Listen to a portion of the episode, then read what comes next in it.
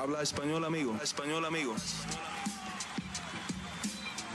Damas y caballeros, están escuchando Hablemos MMA con Danny Segura.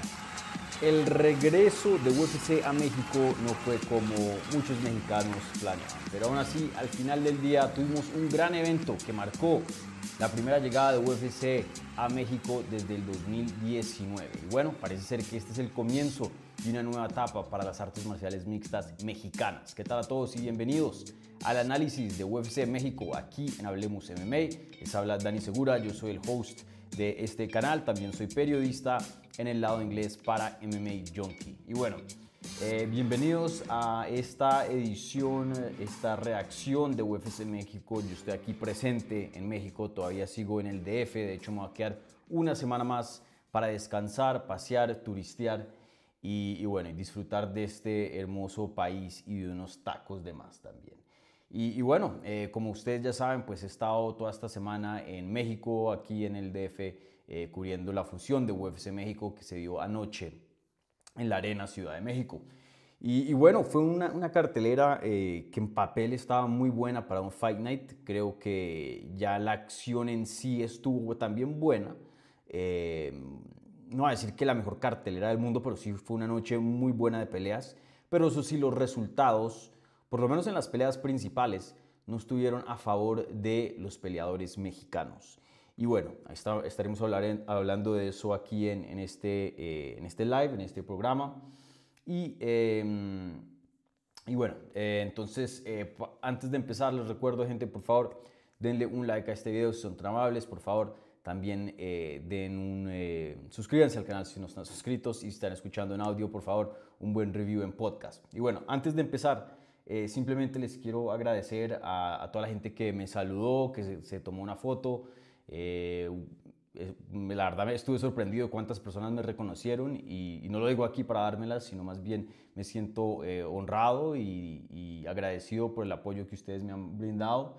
Y pues sí, uno ve los comentarios en YouTube, pero otra cosa ya es eh, ver a la persona, no ver al, humano, porque pues uno se acostumbra mucho al hate o a comentarios a veces de apoyo, ¿no? Y, y, bueno, uno está viendo es, fotos, está viendo píxeles, ¿no? Pero otra cosa es ya, ya ver a ustedes en persona. Entonces, muchas gracias a, toda la gente que, que, que se arrimó para, para saludarme y, bueno, em, la verdad, todas las experiencias fueron positivas, no hubo ninguna mala experiencia con algún fan. Todos ustedes súper bacanos, súper chéveres, súper nice y súper padres, súper cool y, nada, eh, estuvo muy, muy bacano. Entonces, gracias a toda la gente que, que me saludó por allá en UFC México.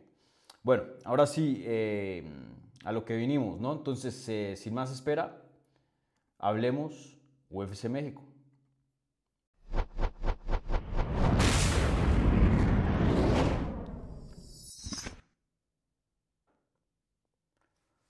Bueno, gente, em, antes de empezar, aquí tengo el whisky de Dana White, el Howler Head. Vamos a hacer una degustación aquí.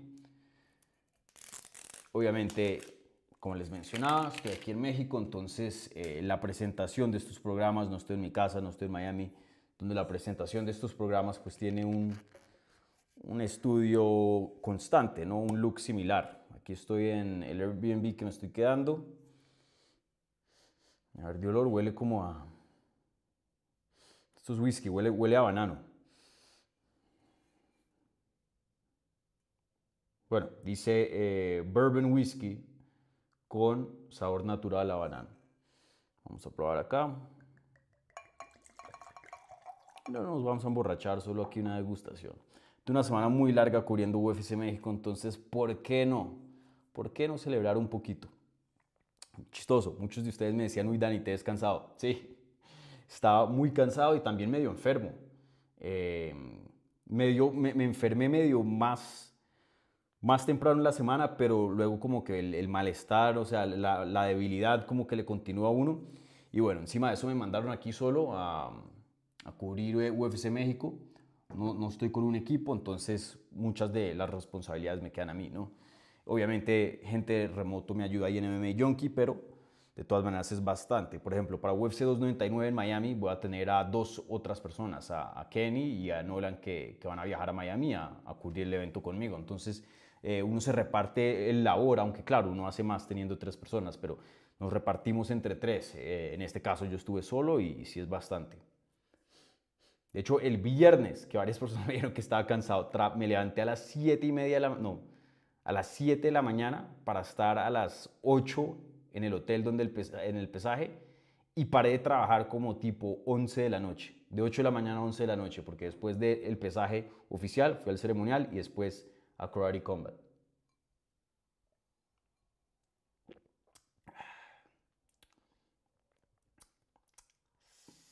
Mm, ¿Saben? No sé si me encanta. El sabor a banano está interesante. El aftertaste, como el saborcito que le queda, sí está bueno pero, pero pica. Bueno, también no, no, tengo hielito porque en la nevera no, no, es de máquina, sino toca llenar las cubetas. Y pues bueno, eso ayuda a que baje un poquito más suave. Pero sí está, yo, o sea, yo he tomado whisky anteriormente sin, sin hielo y este sí es un poquito más, más durito.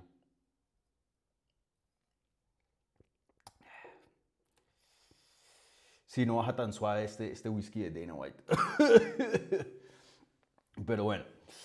Bueno, gente, ahora sí, ya probamos el whiskacho, entonces empecemos a analizar UFC México. Eh, voy a contestar preguntas al final de este video, si estoy un poquito lento por, por el cansancio, así que por favor ténganme paciencia. Eh, pero bueno, bastante de qué hablar, entonces empezamos de arriba a abajo. Eh, obviamente empezamos aquí con el evento estelar, que en mi opinión, y luego con todo respeto, probablemente no era la pelea más llamativa, más importante de la categoría, eh, perdón, de la cartelera, pero sin duda una pelea obviamente muy grande, en mi opinión la segunda más grande, pero oficialmente era el evento estelar. Eh, me atrevería a decir que con la estrella más grande de la cartelera, eso sí diría. Bueno, estamos hablando de una pelea de las 125 libras, donde Brandon Roybal derrotó al mexicano Brandon Moreno vía decisión dividida, 48-47, y 2.48-47 a favor de Brandon Roybal y un 49-46 a favor de Brandon Moreno. La verdad que el puntaje de esta estuvo medio raro. Y, tuve que ver la pelea, literalmente vi la pelea hace como media hora. De hecho, por eso me tardé un poquito en, llegar aquí al, stream. Eh, y, la verdad fue que una pelea muy, pero muy rara y muy difícil de juzgar. Y varias cosas raras pasaron que, no me gustaron y ya en unos segundos hablaremos de eso. Em, pero creo que esta pelea fácilmente se puede juzgar para cualquier lado. Ahora, les doy mi punto de vista estando en el cuarto de medios ahí en la arena. Em, yo pues estoy viendo así la pelea de reojo porque tenemos dos televisores. Entonces, pero yo estoy editando y estoy eh, haciendo mil cosas ahí en el computador, pero estoy escuchando a, los comentaristas y viendo cuando pasa algo grande o diría un 70% de la pelea, pero uno pierde bastante. ¿Y qué veía yo? Mucho de lo que yo veía era Brandon Roybal marchando hacia adelante y tirando harto volumen y Brandon Moreno un poquito más reservado a lo que estamos acostumbrados de ver con una guardia bien alta al frente. Ahora, em, de lo que yo había visto de reojo, yo pensé que Brandon Roybal ganó la pelea cómodamente. El volumen se veía presente y la presión se veía presente. Ahora, yo entiendo que eh, cuando estoy en esas circunstancias yo no soy el mejor juez y de hecho yo por eso oficialmente cuando no veo una, una pelea completa yo no pongo mi puntaje. Vayan y chequen mi Twitter, yo no comenté nada acerca de la pelea porque pude haber tenido un criterio erróneo. ¿Cómo voy a comentar algo si no lo he visto completo? Eh, cuando ven, me ven comentando algo es porque lo he visto completo.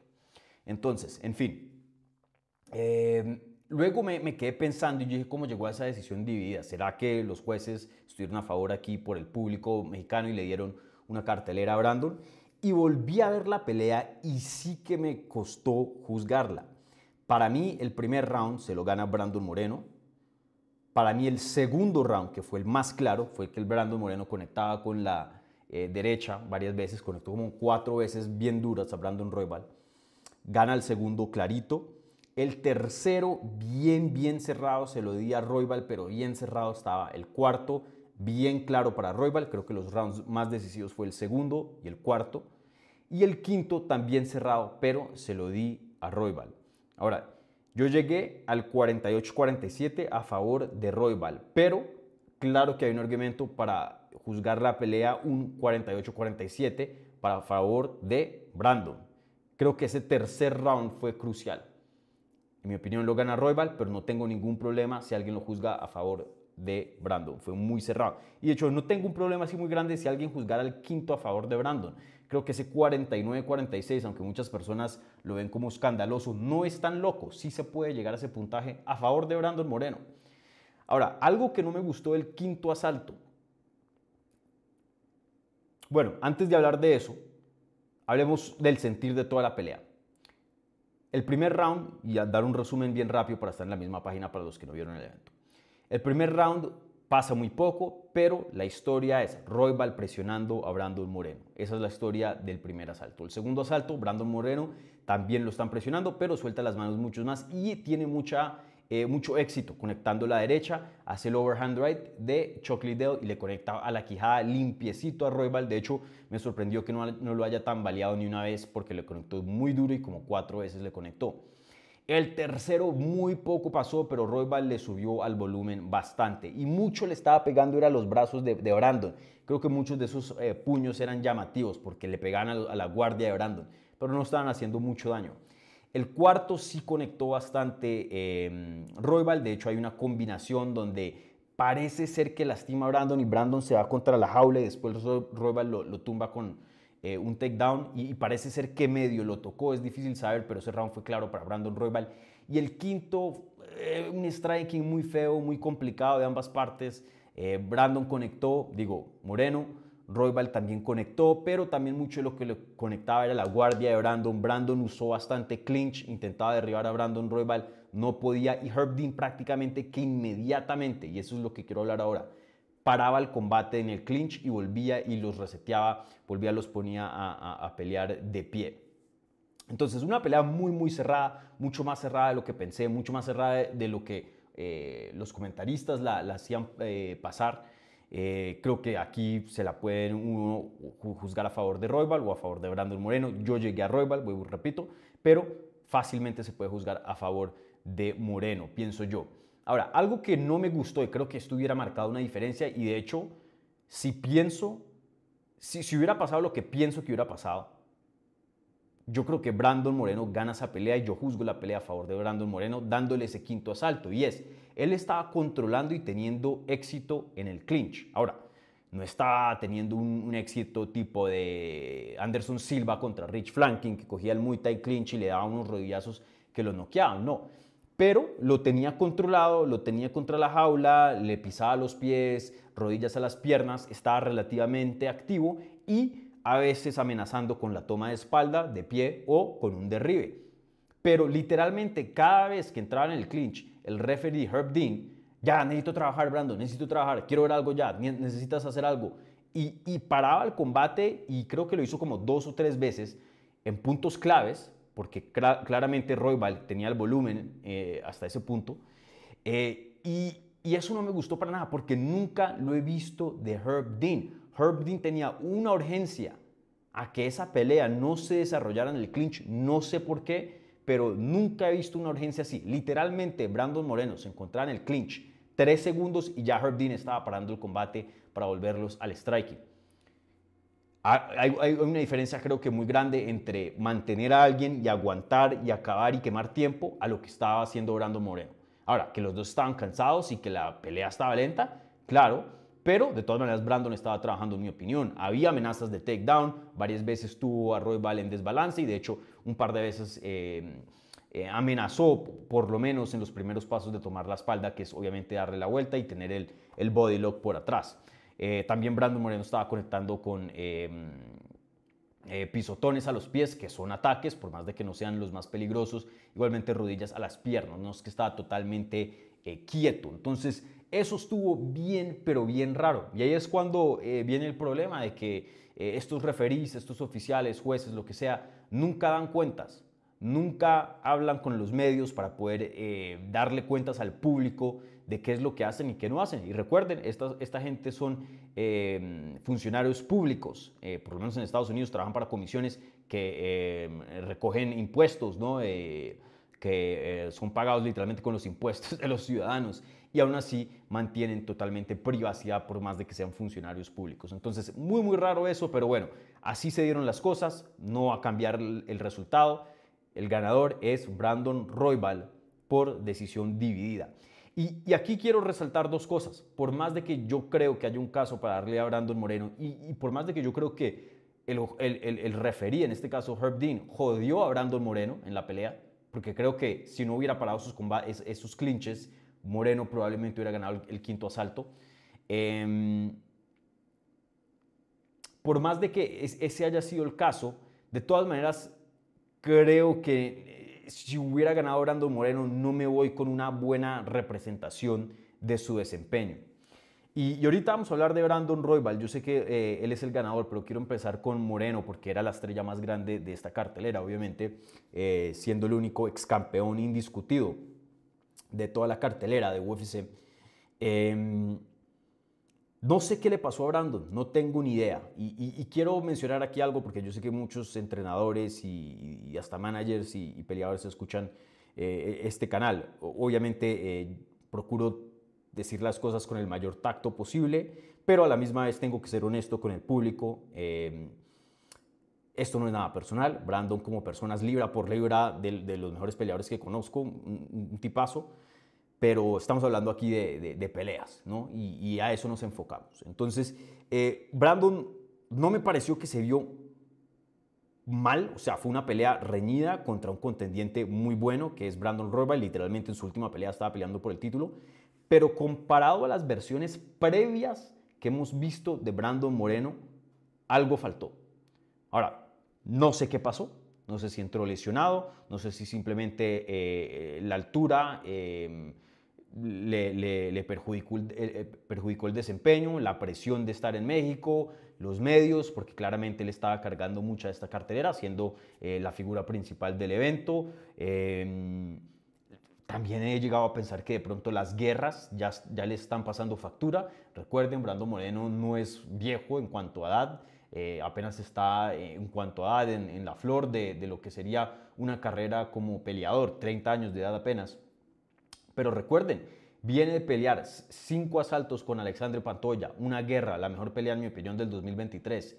O, eh, finaliza en Figueredo en tres rounds, de todas maneras peleó 15 minutos, lo que sería una pelea regular. Y antes de eso, pues peleó con Kai France eh, casi otros tres rounds completos. Luego dos guerras consecutivas con en Figueredo. Em, o sea, Brandon ha, pasado por mucho, por mucho.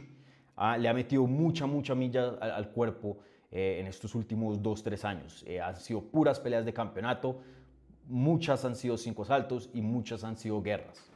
Ahora, no sé, yo aquí no podría decirle, sí, es la, es la guerra, sí fue México, sí fue la altura, sí fue la presión de, de ser el protagonista de la cartelera, esto, lo otro. O pudo haber sido un poquito de todo, no sé. Pero Brando Moreno sí se vio muy distinto a lo que suele pelear. Brando Moreno es conocido por marchar hacia adelante.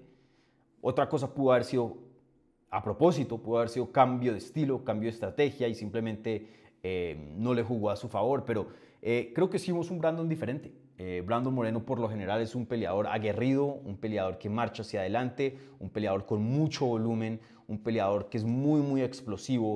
Em,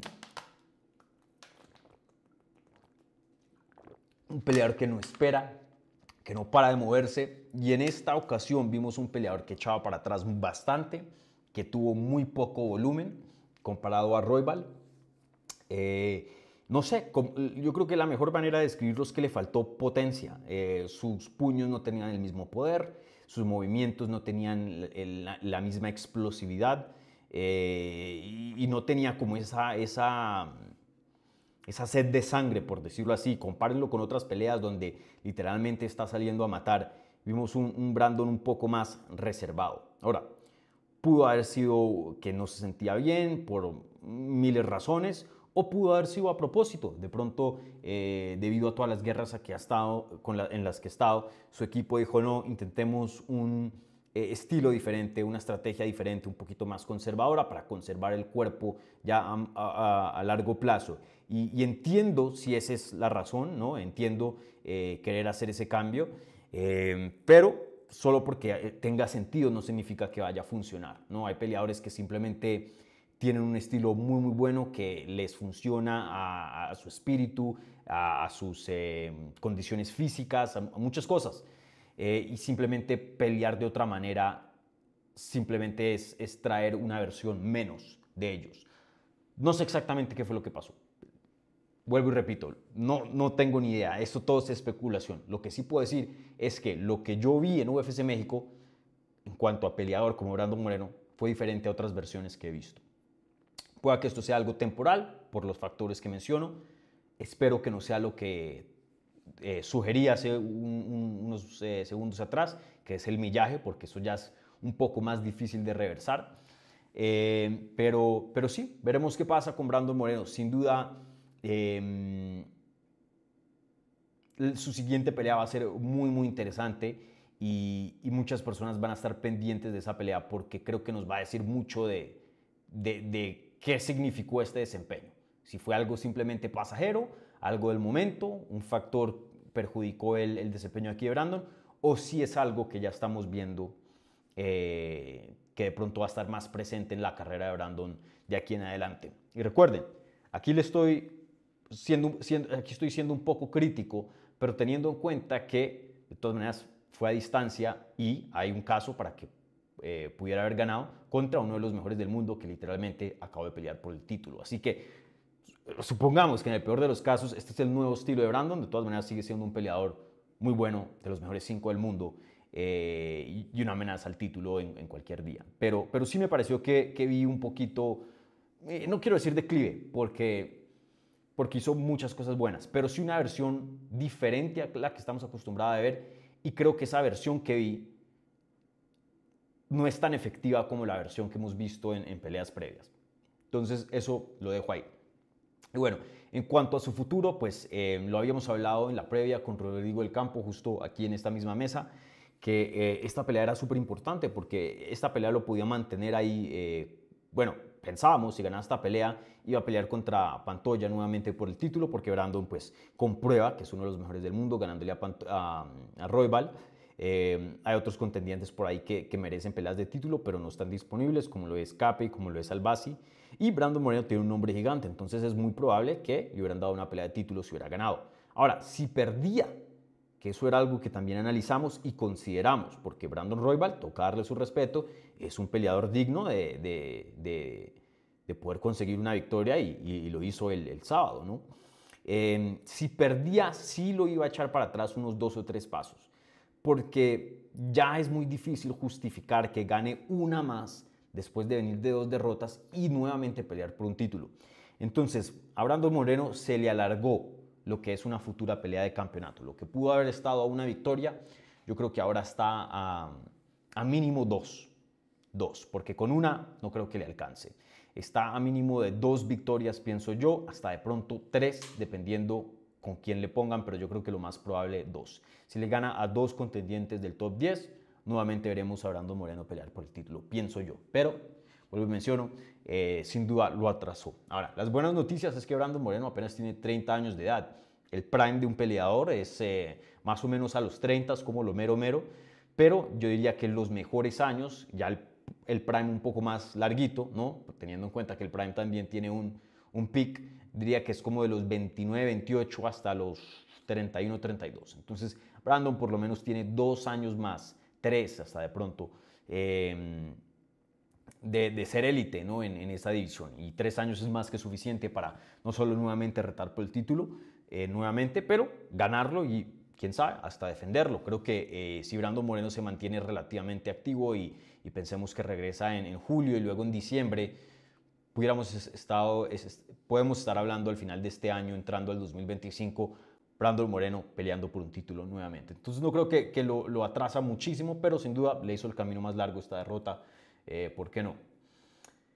Bueno, em, en cuanto a Brandon Roybal, eh, Roybal para mí se vio muy bien. Tener en cuenta que el oponente original era Amir Albasi, Él hace poco había peleado en una pelea de campeonato contra Pantoya, que fue una pelea muy, muy dura. Y encima de eso, pues tomó la pelea de corto aviso y encima de eso, con la altura, yo sé que él entrena en Colorado, pero de todas maneras la diferencia son como 2.000 pies de Colorado a lo que es la Ciudad de México.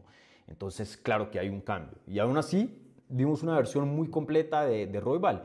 le presentó mucha dificultad a Brando Moreno en lo que es eh, la lucha, también en el striking. Y, tuvo bastante volumen. Eh, de pronto yo lo esperaba un poquito más reservado perdón, por la altura, por el, em, porque no hizo un campamento completo, pero el quinto round, el que se veía que tenía más energía en ese entonces, eh, era Brandon Roybal. Entonces eso me impresionó bastante, bastante, bastante. Ahora, este probablemente fue el peor resultado para UFC, porque Roybal literalmente viene a pelear por un título. Eh, no veo cómo le vayan a dar una revancha a, a, Brandon Roybal eh, inmediata. Ahora, muchas personas dirían, bueno, pero Dani, la última pelea de Brandon era contra Pantoya, si le ganaba a, a era algo similar. Pues sí, pero no. Recuerden, Brandon Moreno es especial en esa edición por la historia que ha hecho. Eh, tiene mucho más prestigio que Brandon Roybal y esa pelea con Pantoya que tuvo, eh, en mi opinión, fue mucho más competitiva y más cerrada que la pelea que Brandon Roybal tuvo con Pantoya ahora en, diciembre, noviembre fue eso, ya ni me acuerdo. Eh, pero en fin, eh, yo lo veo difícil que una pelea de campeonato, pero a la misma es, ¿quién? ¿Quién está en esa división? A mí el Basi, yo creo que sería la mejor opción, pero está lesionado. No sé qué tan grave esté lesionado, si puede regresar relativamente pronto, creo que él sería la mejor opción. Si no, de pronto, ¿con qué quedamos? Con un, un Manuel Cape que no hay garantía de que dé el peso, complicado. Y, luego, si ya bajamos a la división, un Kai Cara France también no está disponible. Brandon Moreno, pues acaba de perder lo veo muy complicado. Esa división con este resultado quedó, no voy a decir en las ruinas, pero quedó en una posición muy, pero muy difícil, muy difícil, quedó atascada. Vamos a tener que ver como eh, varias peleas entre los contendientes top y de pronto esperar unos seis meses para poder ya tener un orden más clarito y una filita, algo, no tiene que ser muy larga, pero algo de fila de contendientes, porque en este momento todo el mundo viene de una derrota o todo el mundo apenas eh, tiene una victoria después de, de haber ganado, eh, después de haber perdido. Eh, muy, muy complicado está, muy, muy complicado. Mm, de pronto UFC hace Royal contra Pantoya por necesidad. Recuerden, UFC 301 va a ser en Rio de Janeiro, que es donde es Pantoya, y no tienen evento estelar. Y obviamente van a querer una pelea de título. Y pues campeones brasileros simplemente estaba Pantoya y Poatán. Pero Poatán lo pusieron en UFC 300, entonces es imposible que peleen 301. Eh, entonces veremos qué pasa, pero sin duda se pone muy, muy complicada la, el panorama de las 125 libras. Eh, ¿Qué más quiero decir acerca del evento estelar? Mm, creo que eso es todo, sí. Este no, fue un buen resultado para México y no fue un buen resultado para UFC y para la división. Creo que hubieran preferido idealmente que, que Brandon Moreno hubiera ganado y no por nada malo en, cuanto a Pantoya, no es nada personal, simplemente las cosas hubieran estado un poquito más claras en la división. Pero lo justo es justo, en este caso Roybal fue el que ganó la decisión y técnicamente, eh, pues por más de que haya estropeado, arruinado planes, entre comillas. Eh, así funciona el deporte, ¿no? Así funciona. No, se puede diseñar. Hay, hay, siempre va a haber un, factor de, de, sorpresa ahí. Bueno, eh, un segundo acá y anoto eh, los tiempos. Ahora vamos a pasar al evento eh, coestelar de la cartelera, que en mi opinión se sintió como el evento estelar, la pelea que más tenía atención y eso fue en las 145 libras. Y vimos a Brian Ortega derrotar a Jair Rodríguez vía sumisión, arm triangle choke, a los 58 em, segundos del tercer asalto.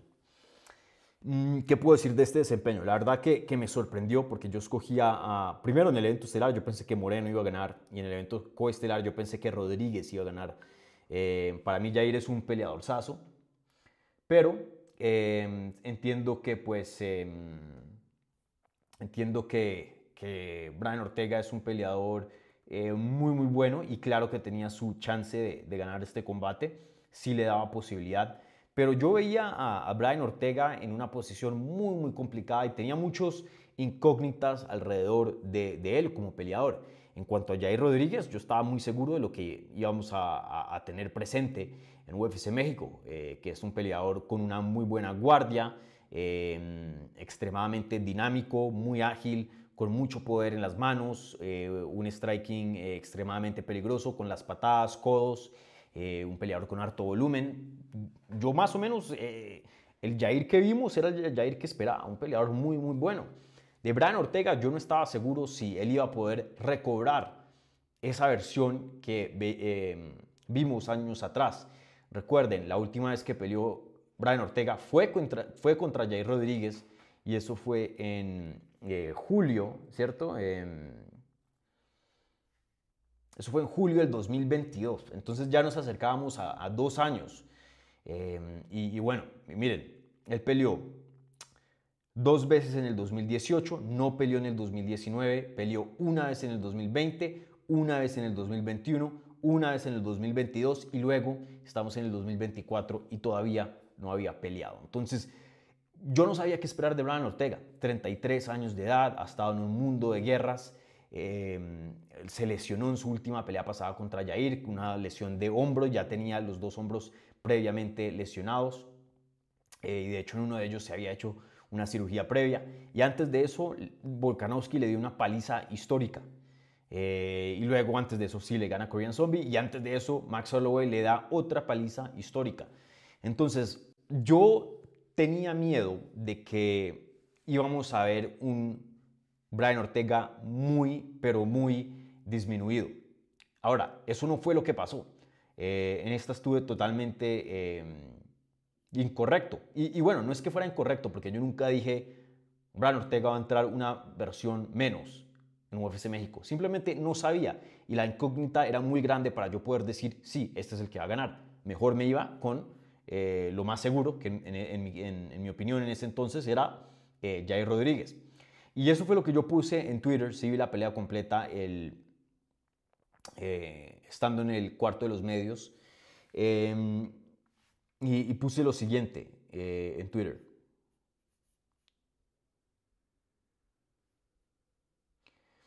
Ortega se vio como el vintage Ortega, o sea, como el Ortega que conocemos. Tenía mis dudas de su regreso, pero definitivamente sigue ahí. Y, no voy a decir que vi una versión de Ortega mucho, o sea, que en este tiempo mejoró muchísimo. Eh, creo que en futuras peleas de pronto servirán como mejores ejemplos para poder decir eso. Pero aún así creo que pues lo vimos, mm, ¿cuánto lo vimos? 11 minutos de pelea, que es bastante.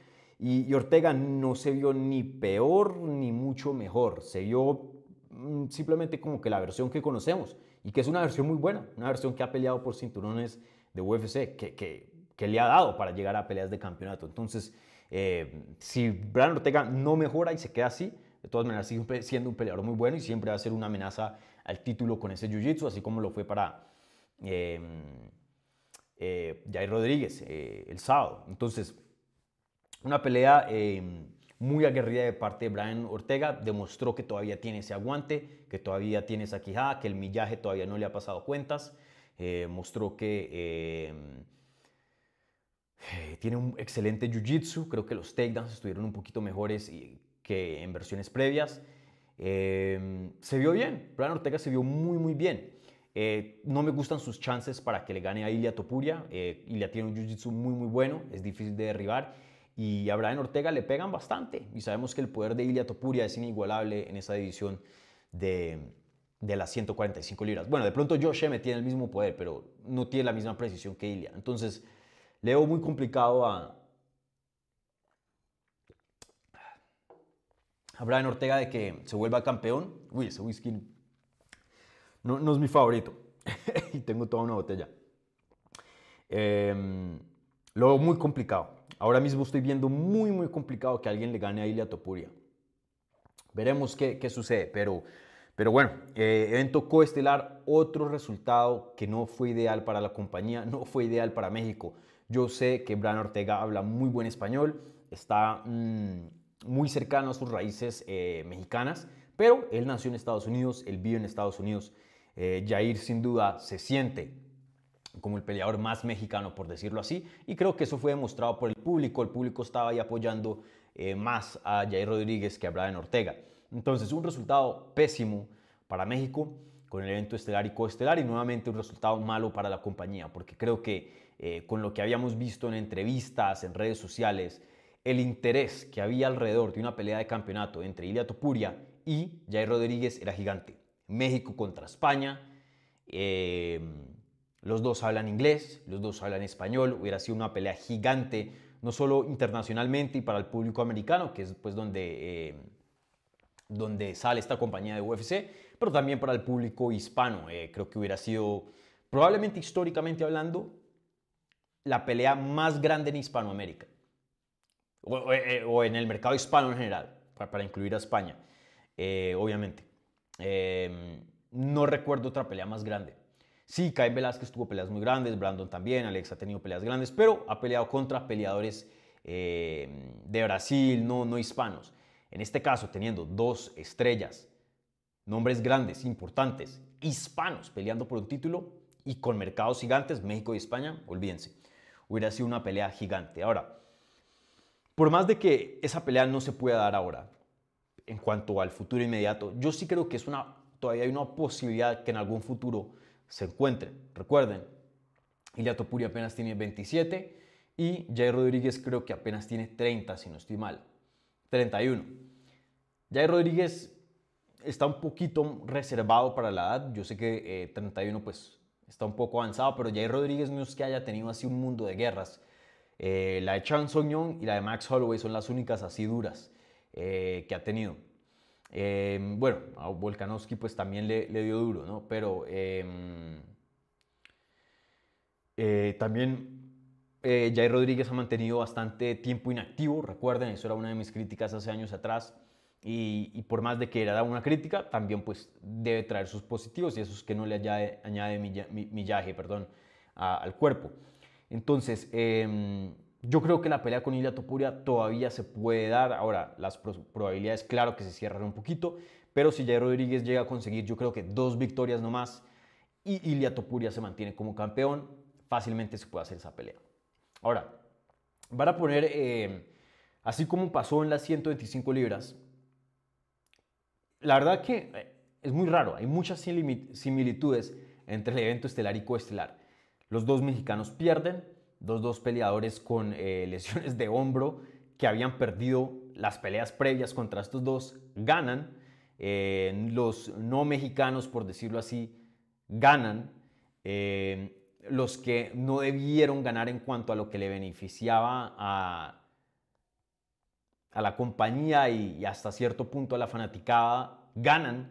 literalmente muy, muy similares los resultados y muy similares lo que causan estos dos resultados en sus dos respectivas divisiones. Ahora la pregunta es, bueno, a diferencia de 125 libras, creo que 145 tiene un poco más opciones, ¿no? Obviamente está la revancha inmediata eh, entre Topuria y Volkanovski, que creo que ahora con este resultado es lo que más tiene sentido. Eh, Evloev también le pueden dar una pelea de campeonato. Mm, yo también había sugerido esto y por favor escúchenme antes de tirarme piedra en los comentarios. No estoy diciendo que esta sea la mejor opción, simplemente estoy diciendo que es una opción y de hecho, si las cartas se juegan bien, hasta, que, hasta pueda que sea una opción buena. UFC 300, si Aljamain Sterling le llega a ganar a Kelvin Cater, no creo que es descabellado decir que le dé una pelea de campeonato. Recuerden, es el campeón más exitoso que hemos visto en las 135 libras, porque es el que tiene más defensas en esa división. Ha encabezado varios pay-per-views, es un nombre conocido, no el más grande, claro, pero es conocido. En ese entonces, si le gana a Kelvin Cater, tenía una, tendría una victoria sobre alguien eh, dentro del top 10, que pues es algo, eh, por lo menos comprueba algo, no es un peleador que sube inmediatamente y le da una pelea de campeonato. Em, creo que si Volkanovski no está listo para la revancha inmediata, Aljamain Sterling no me parece una mala opción. Estadounidense contra español en España, no me parece una mala opción. Eh, no es la ideal, pero mala opción no es. Eh, entonces, en 45, Ilia Topuria tiene opciones. Ahora, en mi opinión, la mejor opción era Jair Rodríguez si ganaba, pero ese no fue el caso. Entonces, ahora creo que recurrimos a opciones B, C o hasta D. Veremos qué es lo que pasa. Eh, ¿Qué es lo que me gustaría ver a mí? Idealmente, que Brian Ortega pelee contra Mosbar Evloev por el contendiente número uno y que Volkanovski le den su revancha inmediata y que esas dos peleas se hagan en la misma cartelera. Eh, Fácilmente Ilya Topuria, Volkanovski el evento estelar y coestelar.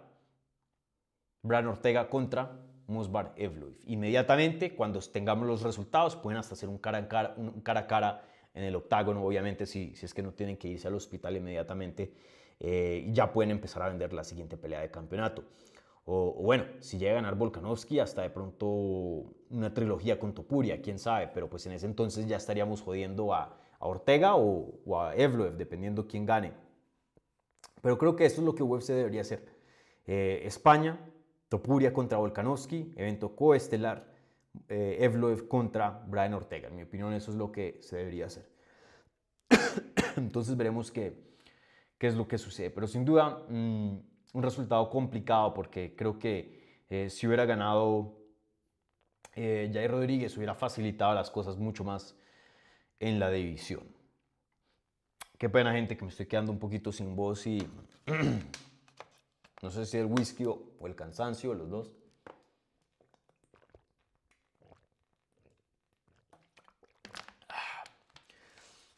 También México muy, muy seco, un país muy seco, denme un segundo.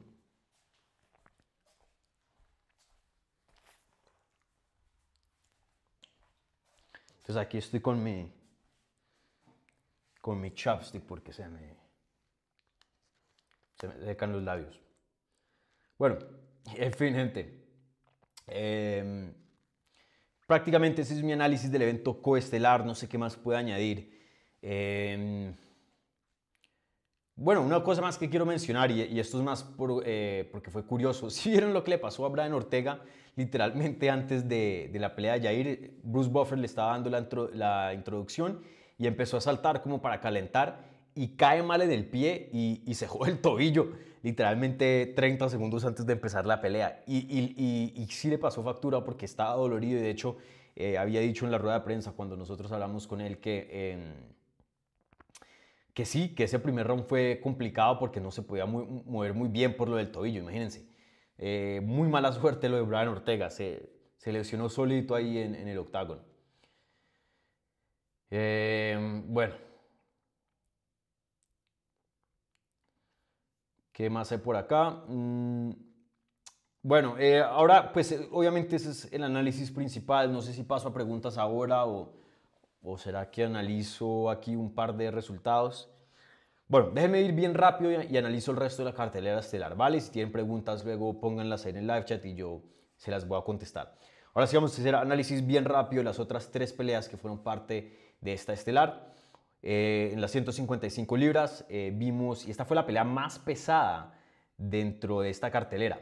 155 eh, libras fue la, categoría más pesada que pusieron aquí en UFC México, obviamente por la altura. Si hubieran puesto 70, mediano, 205, peso pesado, hubiera sido complicado porque vimos hasta algunos peso mosca cansarse y esos nunca se cansan. Entonces, bueno, en las 155 libras vimos a Daniel Selhuber ganarle al argentino Francisco Prado vía decisión unánime, 29-28, 29-28 y 30-27. Creo que el round más cerca estuvo el primero. Esa pelea no la vi, la vi la mayoría, pero no, no así segundo por segundo porque también estaba trabajando como les mencioné. Pero yo pensé que ganó eh, Selhuber un 30-27, no la he podido ver nuevamente, pero eh, de lo que vi bastante. Eh, Selhuber, tremendo peleador. Eh, un striking muy muy preciso, ese jab está muy muy bueno, un peleador eh, de calidad, esa es la mejor manera de describir a Daniel. Daniel tiene calidad, es un peleador con mucha mucha calidad eh, y tiene pinta para bastante, tiene pinta para bastante, apenas que como 24 años de edad, téngalo seguro que este peleador va a formar parte de los rankings en algún punto, un peleador muy muy bueno, con mucho talento y en mejoría. Em, ¿Qué puedo decir de Francisco Prado? Francisco Prado creo que es más joven, ¿no? creo que apenas tiene como 21.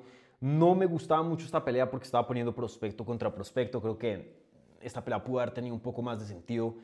eh, en un futuro, pero también no creo que es el, crimen más grande del mundo porque pues son tan jóvenes de que pase lo que pase se pueden remontar fácilmente. Em, Francisco Prado claramente tiene mucho en qué trabajar, pero pues creo que en lo que vemos, aún en derrotas, un peleador con mucha garra, con mucho corazón, eh, una durabilidad pero tremenda, em, un buen striking con poder, pero simplemente el Hoover tuvo más técnica. Pero bueno, apenas eh, siendo un peleador tan joven, creo que Francisco tiene un futuro grande por delante y este no es el fin. Y creo que este va a ser un, buen, un buen aprendizaje para, para él. Y bueno, creo que también eh, lo ayudó bastante. Creo que hoy día eh, muchas personas tienen bastante respeto por Francisco, por el tipo de desempeño que, que, nos dio el sábado. Ahora, algo que sí quiero decir de este combate es que no me encantó eh, los entrenadores, el, el corner de, de Francisco. en la traducción, uno de los coaches de Francisco salió diciendo, tú no necesitas los ojos, algo así, para pelear. Porque el ojo lo tenía cerrado esa pelea debió ser parada. Ese tercer round no era necesario. Eh, creo que ya más o menos sabíamos cómo iba a terminar eso. Eh, si de pronto hubiéramos visto como la pelea de Brandon, que Brandon estaba conectando bastante con la derecha en el segundo round, y supongamos que de a partir de ahí le hubieran dado una, paliza, uno dice, bueno, pero ha conectado esa mano, pueda que la pueda encontrar nuevamente. En este caso no, no se sentía así, no se sentía que el Hoover estaba corriendo peligro. Eh, pienso que le pudieron, no sé cómo está el ojo de, Francisco, no sé exactamente qué, tipo de lesión tienes, tiene, pero eh, creo que le pudieron haber salvado bastante dolor y, y bueno, a veces los peleadores no, no, son los mismos o simplemente eh, la recuperación es más larga debido a este, a este tipo de daño. Creo que le hubieran podido ahorrar un poco de daño a, Francisco Prado y, ese comentario sí me pareció muy estúpido de del entrenador. Como así que, o sea, yo, entiendo que mucho de este deporte es eh, eh, el hombre o, mujer ruda, ¿no? Eh, y toca animar al peleador. Tú puedes, tú puedes. Pero toca ser realistas. Men, pelear contra el Hoover es complicado. Si, si, se te estaba haciendo complicado con dos ojos, ahora imagínate con uno. Debieron haber parado la pelea. Pero bueno, eh, en fin, ese es el resultado. Eh, espero que Francisco esté bien. Estoy seguro que va a estar bien. Bueno, no estoy seguro, pero espero y, confío en que vaya a estar bien. Y, y bueno, lo veremos a futuro. Y yo, sí creo que va a haber cosas grandes para su carrera, eh, a pesar de que haya perdido contra Serhuber. Y bueno, Serhuber después de la pelea, yo lo entrevisté y, y tuvo una, una, una sugerencia muy interesante. Pidió a Paddy Pimblet yo creo que pues, es una buena pelea para él porque es muy ganable y pues es una pelea grande, pero no es una pelea competitiva. Si el Hoover le pasa por encima a Paddy Pimble, yo creo que están en, en, en, niveles muy distintos y en trayectorias muy distintas. Es, es muy similar a lo de Ilia Topuria y, y Paddy. Cuando los dos estaban topando, en ese entonces Paddy simplemente era, y bueno, lo sigue siendo, un nombre grande, una atracción en la división. Eh, Topuria sabíamos que, que iba en camino al título muy similar con Selhuber. Eh, ahora, creo que Topuria tenía un poco más de promesa en ese entonces, pero aún así Selhuber tiene una promesa gigante. Eh, es alguien que promete ser futuro campeón si sigue evolucionando como sigue evolucionando. Se tuvo por lo menos contendiente al título a futuro. Eh, no creo que él y Paddy estén en el mismo carril. Y no sé si UFC esté dispuesto a sacrificar a Paddy, alguien que te puede vender en Europa, específicamente en Inglaterra. no creo que estén dispuestos a sacrificar a Paddy para o bueno, de pronto sí, para crear una estrella en, México con Daniel Selhuer. Pueda que eso sea posible. Pero, pero le veo una, esa pelea se la veo muy, muy complicada para Pimblet y le creo a Daniel cuando dice que él lo, lo, lo noquearía en el primer asalto. Sería muy, muy complicado para Paddy Pimblet. Entonces, bueno. Eh, luego otra pelea que rápidamente quiero analizar antes de contestar las preguntas y, esta es eh, una de dos que, que faltan. Eh, Jasmine Jauregui le gana a Sam Hughes vía decisión unánime 30-27. Eh, lo juzgan los tres jueces. Eh, estoy 100% de acuerdo con ese resultado. Jauregui con un eh, desempeño muy, muy dominante, con un desempeño bien limpiecito, no fue el desempeño más emocionante del mundo.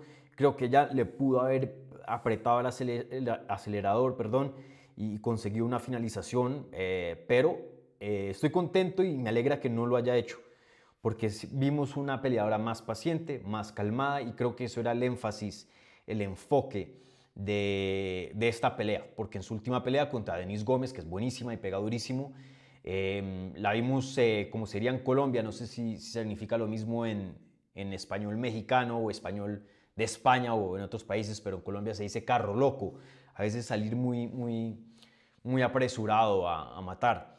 Y, y, bueno, creo que eh, Yasmín naturalmente es una peleadora aguerrida, con mucha garra, muy, muy agresiva, y eso siempre va a estar presente y estoy seguro que a futuro eh, nos va a dar muchas guerras. Pero sí me parece sabio que por lo menos le den ese chip, esa carta, porque cuando quiera ser agresiva y, llega a meterse en problemas, tiene esa carta de, para mostrar y, ok, déjenme y, soy un poco más precavida, me recupero, más cautelosa, o bueno, me, tocaron la campana, eh, de pronto está eh, el estilo correcto, déjenme y ahora peleo un poquito más.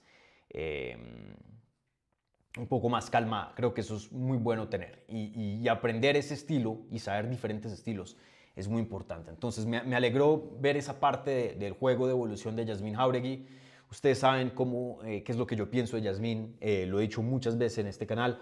Sí, a pesar de esa derrota contra Denis Gómez, yo sigo pensando que, que Jauregui eh, va a retar por un título y, hasta pueda ser campeona de la división a futuro. Jauregui es muy, muy talentosa, no solo técnicamente hablando, pero físicamente hablando es eh, súper dotada en esa categoría. Y, si sigue evolucionando, porque recuerden, es muy joven, eh, va para cosas grandes. Y otra cosa que me gustó también, más allá del desempeño en sí, fue también los comentarios que tuvo eh, en la rueda de prensa. no pidió así una top 10, un top 15, más bien dijo lo opuesto, quiero a alguien más abajo que yo.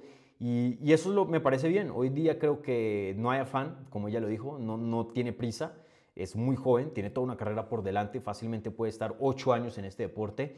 Entonces, ¿para qué apresurarse? Que siga eh, adquiriendo experiencia, que siga desarrollando sus habilidades y de pronto en un año, dos años, ya cuando eh, esté un poquito más eh, experimentada y madurada en este deporte, ahí sí que se avente, ¿no? que se mande contra las ranqueadas, a ver cómo, cómo le va, pero por ahora creo que está un buen paso. Y bueno, otra pelea que quiero analizar también, y déjenme, y me voy a acabar, ¿será que si alcanzo a acabarme esto antes de...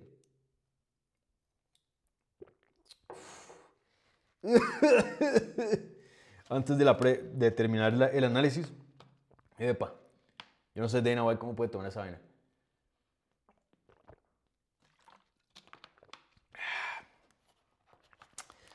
Bueno, de pronto hago si hago un video más mientras esté en México con, con hielo, a ver si, si de pronto eh, cambia un poco aquí. Eh.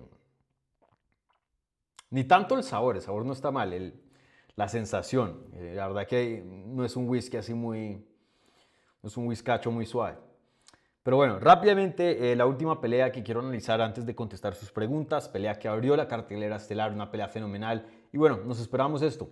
En las 155 libras, Manuel Torres derrota a Chris Duncan vía sumisión Mataleón en el primer asalto al minuto y 46 segundos. Eh, tremendo desempeño de Manuel Torres, un peleador que es conocido por su striking, por su poder, por sus guerras. Eh, siguió el mismo estilo, pero creo que nos demostró que eh, es más que un, un brawler. que sí, que tiene poder, que sí puede tener striking, pero también tiene jiu-jitsu y está desarrollando un jiu-jitsu.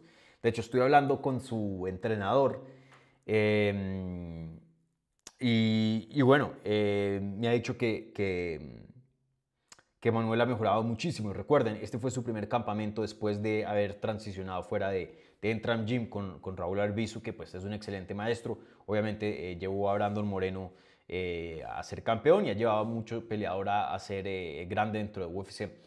y bueno, eh, hoy día pues Manuel Torres no se encuentra con Entra, pero de todas maneras se vio muy bien, eh, porque a veces cuando se cambian de gimnasios, y no es porque el, gimnasio a que se cambien sea malo, aunque a veces sí, pero muchas veces eh, los entrenadores son como relaciones de amistades o románticas, lo que sea, en, el sentido de que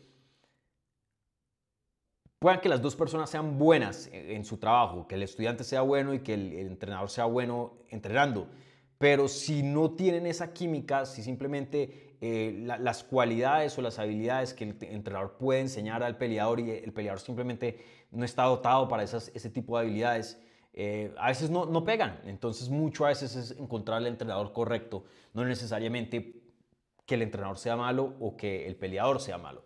En este caso, pues funcionó para Manuel Torres y, creo que vimos esa nueva, em, esa nueva parte de su juego, el Jiu-Jitsu. Y bueno, Manuel Torres, como Selhuber, también pidió una pelea con Paddy Pimblet. Es así.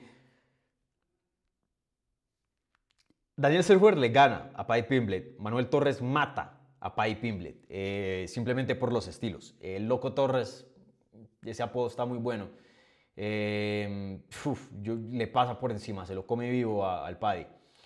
Em, entonces, no, no sé qué es lo que le seguiría. Él quiere una pelea grande. ¿Cuántos años tiene Manuel? Creo que Manuel ya no, es que sea tan joven, ¿no? Em, déjenme y, busco por acá en, Tapology. a ver.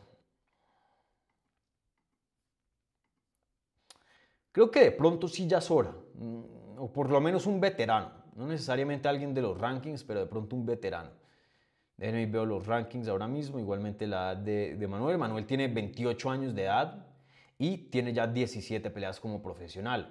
Eso es muy diferente a tener 21 o 24. Entonces, eh, yo creo que hasta de pronto no sería una mala idea ya poner a Manuel contra alguien rankeado.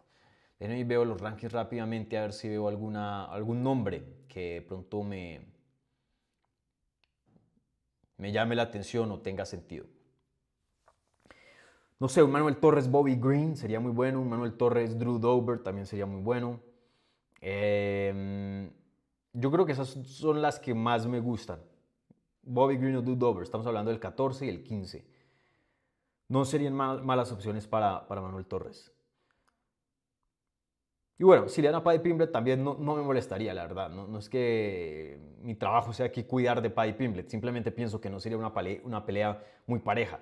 Y si estamos intentando crear competencia o por lo menos ver qué tan lejos puede llegar Manuel Torres en cuanto a sus términos de, de habilidad, eh, yo no creo que Paddy Pimblet es un paso, un paso hacia adelante.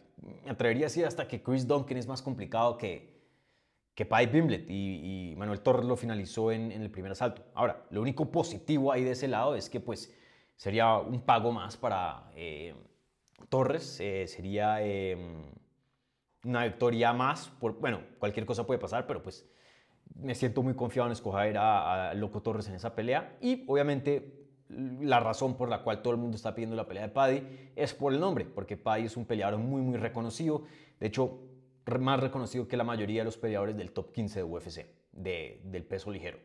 Entonces eh, es entendible por qué los peleadores quieren esta pelea. Es fácil y les trae bastante visibilidad. Bueno, gente, con eso eh, termino mi análisis de UFC México. Eh, ahora voy a contestar algunas preguntas, entonces si, si tienen em, Si tienen alguna pregunta, pónganla en el live chat y yo se las voy a contestar. Ya casi llegamos a la hora, no, no, tengo mucho tiempo, pero eh, estoy cansado. Pero, pero contesto por ahí unos 10 minuticos, ¿vale? Entonces pongan ahí preguntas en el live chat y yo se las voy a contestar. Como siempre, las preguntas que vengan vía el super chat, perdón, reciben prioridad, pero no exclusividad aquí en estas transmisiones, ¿vale? Entonces, este, miren. La señorita Guzmán ahí con los emojis eh, perfectos acá. A ver. Ni, ni, ni, sé hacer esa cara. Ah, no yo, no, yo no me termino este whisky. Qué pena. Qué pena, Dina. Qué pena. Yo no, puedo. De pronto en otra transmisión intento con, con hielito, pero ese whiskacho no, no baja. Mm. Ah, lo absoluto. Qué pena. Yo no soy malo para tomar. Eh, como buen colombiano, ¿no? A ver. Eh,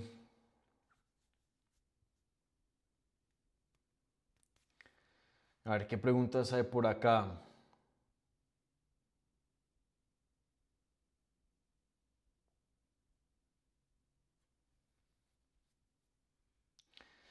Voy a leer esta pregunta, no estoy de acuerdo con el comentario, simplemente porque quiero hablar de Jair y de lo que él mencionó, pero solo porque la estoy leyendo no estoy diciendo que estoy de acuerdo.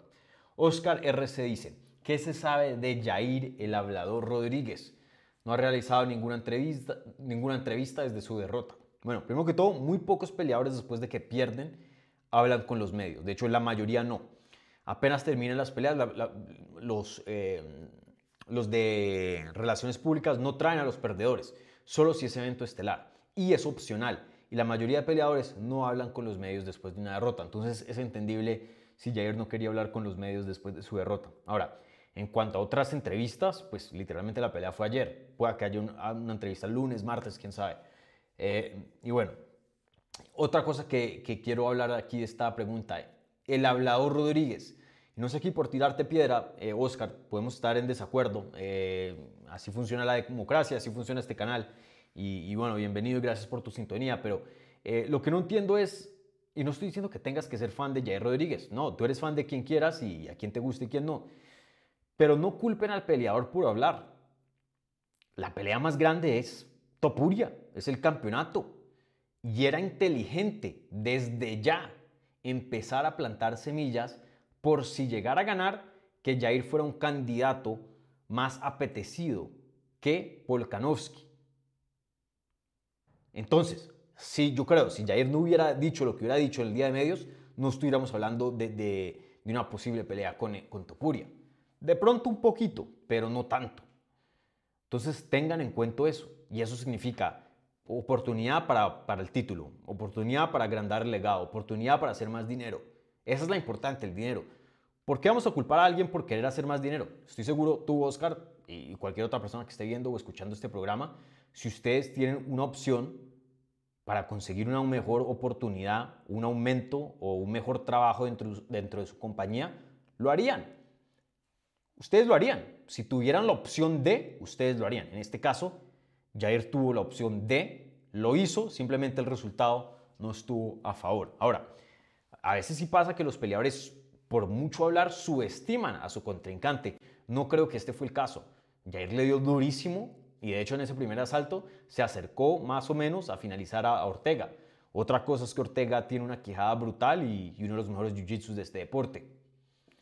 Así simplemente se dieron las cosas, pero, pero no culpen a los peleadores por, por querer intentar mejorar sus vidas y, sus carreras. Ahora, eh, Jair sí publicó algo en Instagram y lo voy a leer ahora mismo, lo publicó en español y también eh, tuvimos una nota, escribí una nota de, de esto en, en, MMA Junkie. Y, bueno, esto fue lo que puso eh, Jair Rodríguez en Instagram. Puso, las cosas no resultaron a nuestro, a nuestro favor ayer. Solo resta agradecer a Dios por permitirme salir sin heridas de gravedad ni lesiones. Todo mi equipo por mantenerse firmes a pesar de todos los altibajos y todos ustedes que siempre me apoyan sin importar el perder o ganar un combate. Con eso me quedo y con el amor y el cariño que siempre demuestra el público mexicano cada vez que vengo a pelear acá. Sigo firme, para adelante no puedo decir mucho ahora, solo queda decir absorber, solo queda, perdón, absorber lo que toqué, lo que toque y seguir luchando para un mejor futuro. Gracias, los amo, cabrones.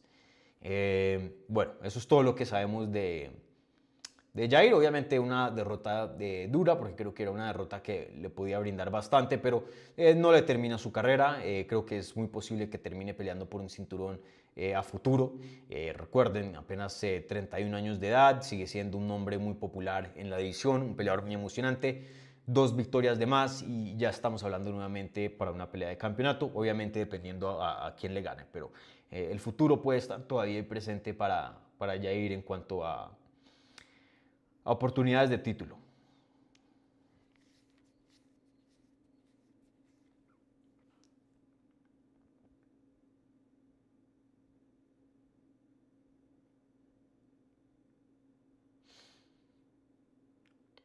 A ver, ¿qué más hay por acá?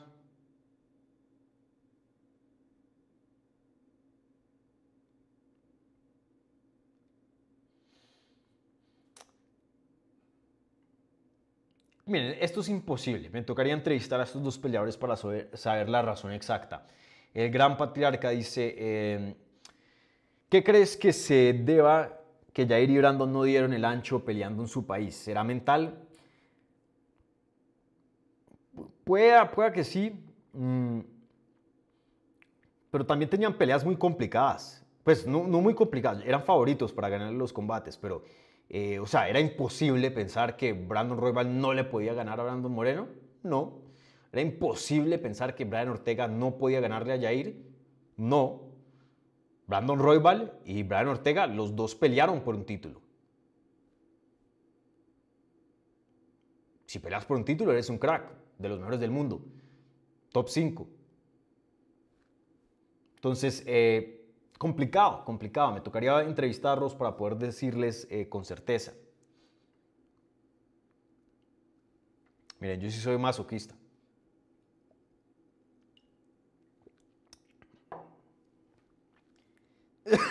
Ay, Dios mío. Terrible ese whisky, man. A ver, ¿qué más hay por acá?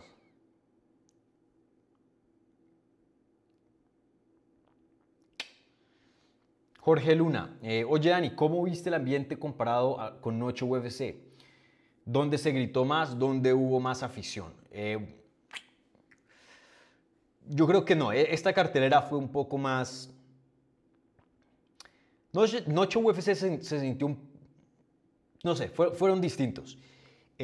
Noche UFC de pronto se sintió un poquito más especial porque era Día de la Independencia en México Igualmente había una pelea de campeonato en el evento estelar, entonces había esa, esa importancia de un cinturón de UFC estando presente en la cartelera. Eh, esta cartelera de pronto no tenía el mismo peso, pero la afición la disfrutó más, en el sentido de que habían más estrellas mexicanas. Miren, cuando Lazy Boy salió, yo estaba en el cuarto de medios y se escuchaba durísimo. Uh, cuando Manuel Torres salió, todo el mundo se volvió loco. Yasmín Jauregui, eh, Daniel Selhuber, Brandon Moreno, Jair Rodríguez. Obviamente en Noche UFC con Tracy, con Lupi, con Alexa también había bastante ánimo, pero este sí se sentía como que, no sé, había más como, como emoción de parte de la afición. Y bueno, creo que también era un evento más grande, ¿no? Habían como 20 mil personas. Eh, en Noche UFC creo que habían como 15 mil. Entonces tenían este un cuarto menos, que pues es bastante, entonces eso pudo haber influenciado, pero, pero los dos eventos se sintieron muy, muy especiales. Y me encantaría ver un evento anual en México, bueno, dos, pero por lo menos uno, y Noche UFC. Si se mantiene un ritmo constante, por lo menos de un Noche UFC, un evento en México, miren, más el PI, eso va, va, a explotar yo creo que las artes marciales mixtas eh, mexicanas y, bueno, el México siendo... Eh, em, un país donde viene mucho latino a emigrar, también yo creo que indirectamente le ayudaría mucho a las artes marciales mixtas eh, hispanas en general, eh, latinas, latinoamericanas.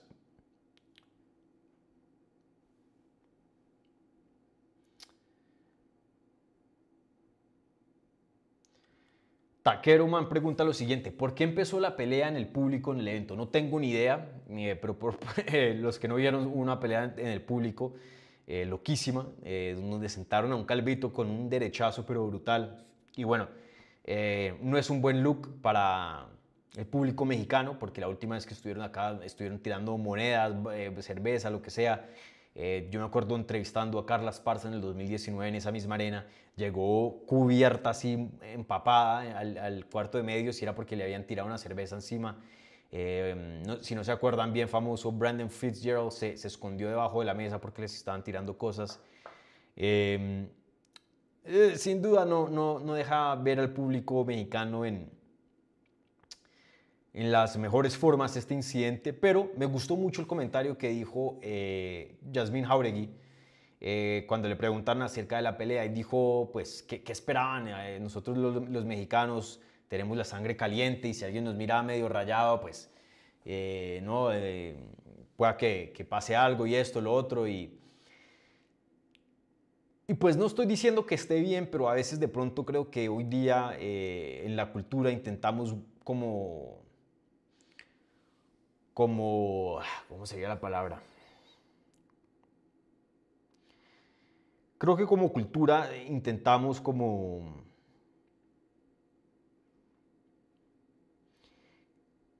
No, que todo sea perfecto, pero, pero sí, como que todo siempre sea... sea, sea al pie de la ley. Y pues obviamente se debería procurar a que las cosas se hagan bien y que pues eh, no pasen este tipo de cosas, pero pues también somos humanos, ¿no? Eh, desde que hayan dos humanos en un planeta siempre van a haber peleas, siempre van a haber diferencias. Y, bueno, eh, estás en una pelea de UFC, ahí están vendiendo cerveza, está el alcohol, 20 mil personas juntas, hispanos, específicamente mexicanos, pues también qué esperan, ¿no? Pues a veces va a pasar esto. Y, no creo que debería ser una razón por la cual eh, UFC debería parar de ir a México o, otras promociones, no, simplemente tener en cuenta que estas cosas pueda que pasen en, México y, obviamente eh, que la seguridad de pronto se esté un poquito mejorcita y, bueno, si algo llega a pasar grave de una lesión o algo así, ya quieren abrir un, caso em, legal o algo así, pues bueno, eso ya es cuestión de esas personas. Em, pero sí, también, em, no sé, como que la gente hace, lo, hace ver como grande cosa, gran cosa. Miren, hay peleas entre las personas todo el tiempo. No pasó nada de lo que sabemos. ¿Ya? Bueno, ¿qué más hay por acá? Contesto un par más y me voy.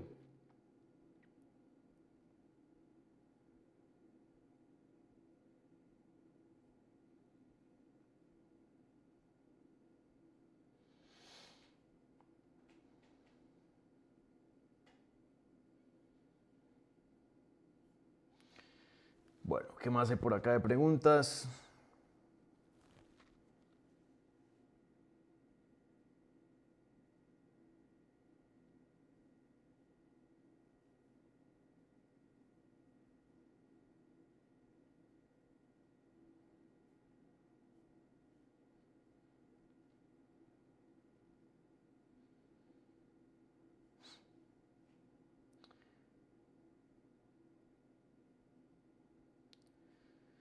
Bueno, ¿qué otras preguntas hay por acá? A ver, veo puro comentario, pero no pregunta.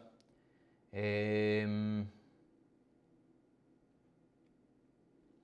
Rey, muy buena pregunta esta y creo que con esto terminamos. Una pregunta en, lo general. En mi chequeo que no haya nada del super chat. Em, no, estamos bien. Vale, eh, Rey dice lo siguiente. Eh, no sé si, si ya respondiste esta pregunta, Dani, pero ¿qué te pareció el evento? ¿Crees que fue un éxito a pesar de la derrota de las dos estrellas de México? ¿Crees que UFC regrese pronto? Eh, bueno, ahora sí cerremos eh, el programa hablando en general de, de, México y del evento de UFC México. Y les recuerdo, se me olvidó decir esto, que era la siguiente. Nos, me imagino que ya muchos de ustedes pusieron voto, pero la pregunta era la siguiente. Em, ya eh, la pregunta era la siguiente. Me aparece acá. Bueno, no sé por qué YouTube no me está funcionando. Bueno, ya, ya está sirviendo acá.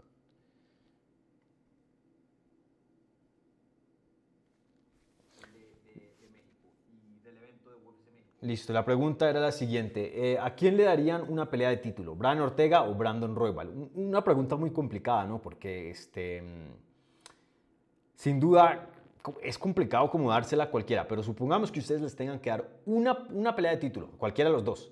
¿A, quién preferirían ver peleando por el título? ¿A Brian Ortega o a Brandon Royal? Pongan su voto y, en unos segunditos, literal, eh, repasaremos los resultados, ¿vale?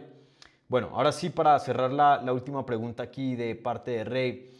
El evento en general me pareció bueno, el público lo disfrutó. Eh, sí, a pesar de, de que el evento coestelar y estelar no hayan sido resultados favorables para las estrellas mexicanas. De todas maneras, la, pelea del evento estelar me pareció buena. La pelea del evento coestelar estuvo muy, muy buena.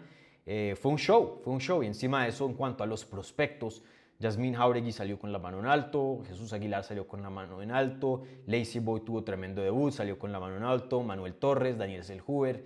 Eh, los prospectos tuvieron una noche fantástica. Y por más de que las estrellas grandes hayan perdido, de todas maneras no son estrellas que ya están en los 33, 34, 35, que, que ya sabemos que esa era su, último, su última oportunidad.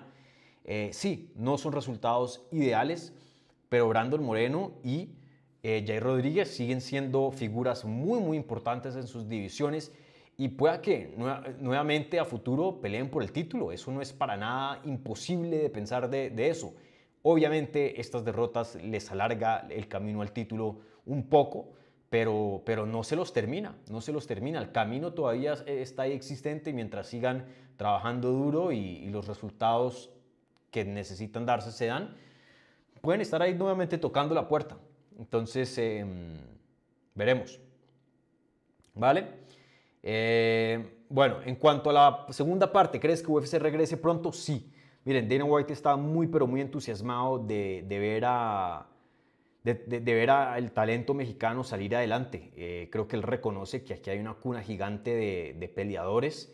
Esto ha sido un país que le ha brindado mucho en cuanto al boxeo y, el boxeo pues obviamente es un deporte de combates diferente, pero muy similar a, lo que es las artes marciales mixtas y, y, por qué no puede haber esa misma conversión de que México a futuro se esté hablando como un Brasil en las artes marciales mixtas, que, sea una superpotencia. Hoy día los países hispanos creo que es de, los más importantes, em, de hecho el más importante, eh, pero todavía no está al, pie de la letra o, al igual de un Brasil, ¿no? que ya tiene una historia muy larga, apenas México está comenzando. Pero creo que si UFC mantiene el show de Noche UFC, que le da oportunidades a talento mexicano y mexicoamericano, Igualmente tienen uno o dos eventos anuales en México, eh, más el PI.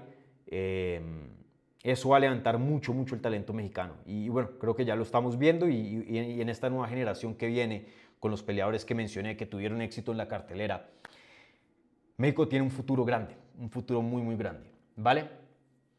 Bueno, ahora sí eh, voy a cerrar el programa, pero antes de eso, aquí un par de anuncios y cerremos la pregunta de la transmisión, ¿vale? Entonces cierro aquí la encuesta. La pregunta era la siguiente, ¿a quién le darían una pelea de título? ¿Brian Ortega o Brandon Roybal? Hubo 297 votos, muy muy reñida esta encuesta. El 58% de ustedes dijeron Brian Ortega y el 41% Brandon Roybal. Entonces literalmente por un poco eh, se la dan a Ortega. Yo creo que estoy de acuerdo, men. Si tuviera que escoger a alguien Ilia Topuria contra Brian Ortega es interesante. La vería. Eh, yo creo que la, razón por la cual me baso en eso es por... Roy y Pantoya también la vería, pero también es que ya la vi, ¿no? Fue literalmente la última pelea de, estos dos. Bueno, de Pantoya. Eh. no sé qué tanto haya cambiado. Y le hice esa pregunta a Brandon Roybal, le, dice, ¿qué le, le dije, ¿qué le dirías a la gente que, dice, men, pero ya vi esa pelea hace unos meses. ¿Qué, qué, puede cambiar de, ese entonces ahora? Y, bueno, él respondió, pueden chequear esa, esa respuesta, está en inglés, pero mm, él piensa que ha hecho muchos ajustes y que literalmente hizo ajustes después de la pelea de Pantoya. Yo lo veo complicado, pero pues también veía complicado que le ganaran a Brandon Moreno y miren, le ganó. Eh, no creo que es... Bueno, Sí, no creo que Royval sea la mejor opción, pero creo que hasta sea la única opción. En cuanto a las 145 libras, hay mejores opciones que, que Brian Ortega, pero si le dan la pelea a Brian Ortega, yo la vería, yo la vería. La de Royval sí, sí estuviera un poquito decepcionado porque recién la vi, pero quién sabe, quién sabe. Bueno, eh, un par de anuncios antes de cerrar aquí el programa. Gente, hay un chingo, como dirían aquí en México, de contenido en el canal. Obviamente eh, subí todas las entrevistas de, mm, después de la pelea que, se, que pues, se hicieron en la rueda de prensa ¿no? Eh, en el canal. Ahora mismo les digo exactamente las entrevistas que subí. hay ocho entrevistas con Edgar Chaires, Manuel Torres, Jesús Aguilar, Daniel Selhuber, Dana White, Brandon Roybal y Brian Ortega todas en español o con traductor en español de, audio, ¿no? Porque vi gente que se quejaba que, ¿dónde están los subtítulos? No, necesitan subtítulos, literalmente hay un traductor ahí eh, traduciendo el inglés segundos después de que termine la, persona de, hablar. Entonces vayan, chequen esas entrevistas si no las han chequeado. Ay, Lazy Boy, 9, eh, qué pena. Eh, y bueno, esta semana, miércoles, hablemos live, horario normal, 9 de la mañana, hora este, hora de Miami sería 8 de la mañana hora de México. Eh, y bueno, estoy trabajando un par de entrevistas, entonces todavía no tengo nada certero, pero eh, espero que esta semana pueda traerles también nuevas entrevistas al canal, ¿vale? Eh, bueno, gente, con esto termino el programa. Nuevamente, muchas gracias a toda la gente que está aquí presente viendo, igualmente a la gente viendo en repetición, gracias a, toda la gente que dio like, que ayuda muchísimo. De hecho, conocí a alguien en la arena que me dijo, yo estoy suscrito y yo soy los, de los que doy like. Entonces, muchas gracias y nuevamente muchas gracias a toda la gente que me saludó en la arena y tuvo eh, palabras de, ánimo, palabras eh, felicitándome por mi trabajo. Eh, hay mucha gente que, de pronto dice, no, a mí no me gusta que la fama o, que me digan cosas positivas o cosas así, pero eso es pura paja. A todo el mundo le gusta que le digan cosas buenas, ¿no?